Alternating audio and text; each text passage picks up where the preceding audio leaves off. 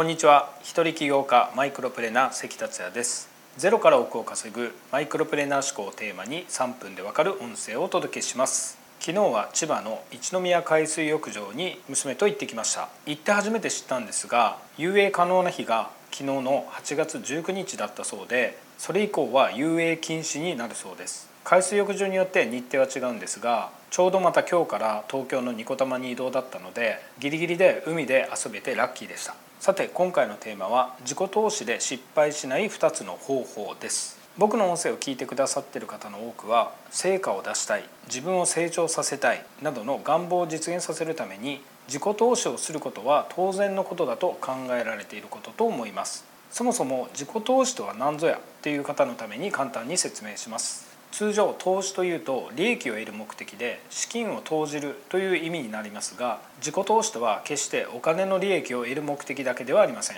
学習によりスキルアップなどの他にも人格的な成長のために資金を投じることも言います。例えば自己を磨くための読書世界観や知見を広げるための一人旅などもそれにあたりますね。また資金を投じるだけではなく時間や労力を投じることも含みます。僕の経験上自己投資すると高い確率で返ってきます。場合によっては2倍3倍数十倍にもなって返ってくることがあります。しかし中にはそうではない人もいます。無駄なお金時間労力を使ってしまった。何も成長できない。と感じてる人です。口に出してないだけで自己投資に失敗してる人は結構いるのかもしれないと思い自己投資で失敗しない方法を2つご紹介したいと思います。この2つを実践することによりモチベーションが維持される可能性が高まり成果が出る確率も高まりますので是非参考にしていただきたいと思います。それではまず1つ目です。全体像を見るです。全体像とはどういうことかというと例えばメルマガアフィリというビジネスがあります。メールマガジンにアフィリエイトできる商品などを掲載してその商品がアフィリエイトリンクから購入されれば紹介報酬が得られるというものです。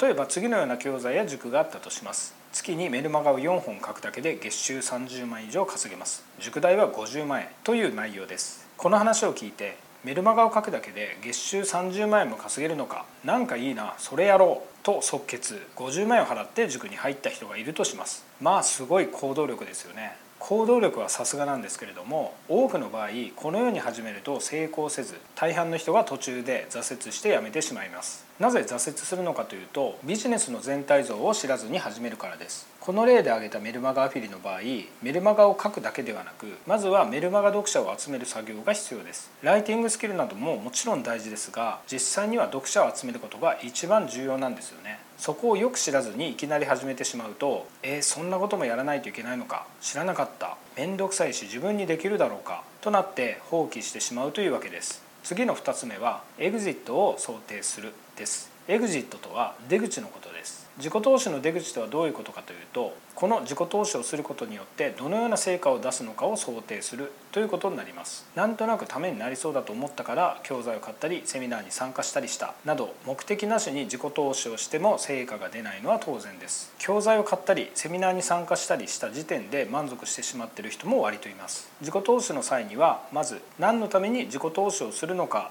という目的を明確にして具体的にどういう成果を出すのかという出口も明確にしてください。以上自己投資で失敗しない2つの方法でした。全体像を見るとエグジットを想定するの2つを意識されることをお勧めします。それでは今回は以上です。最後までお聴きいただきありがとうございました。この音声を気に入っていただけたらシェアなどしていただけると嬉しいです。それではまた明日。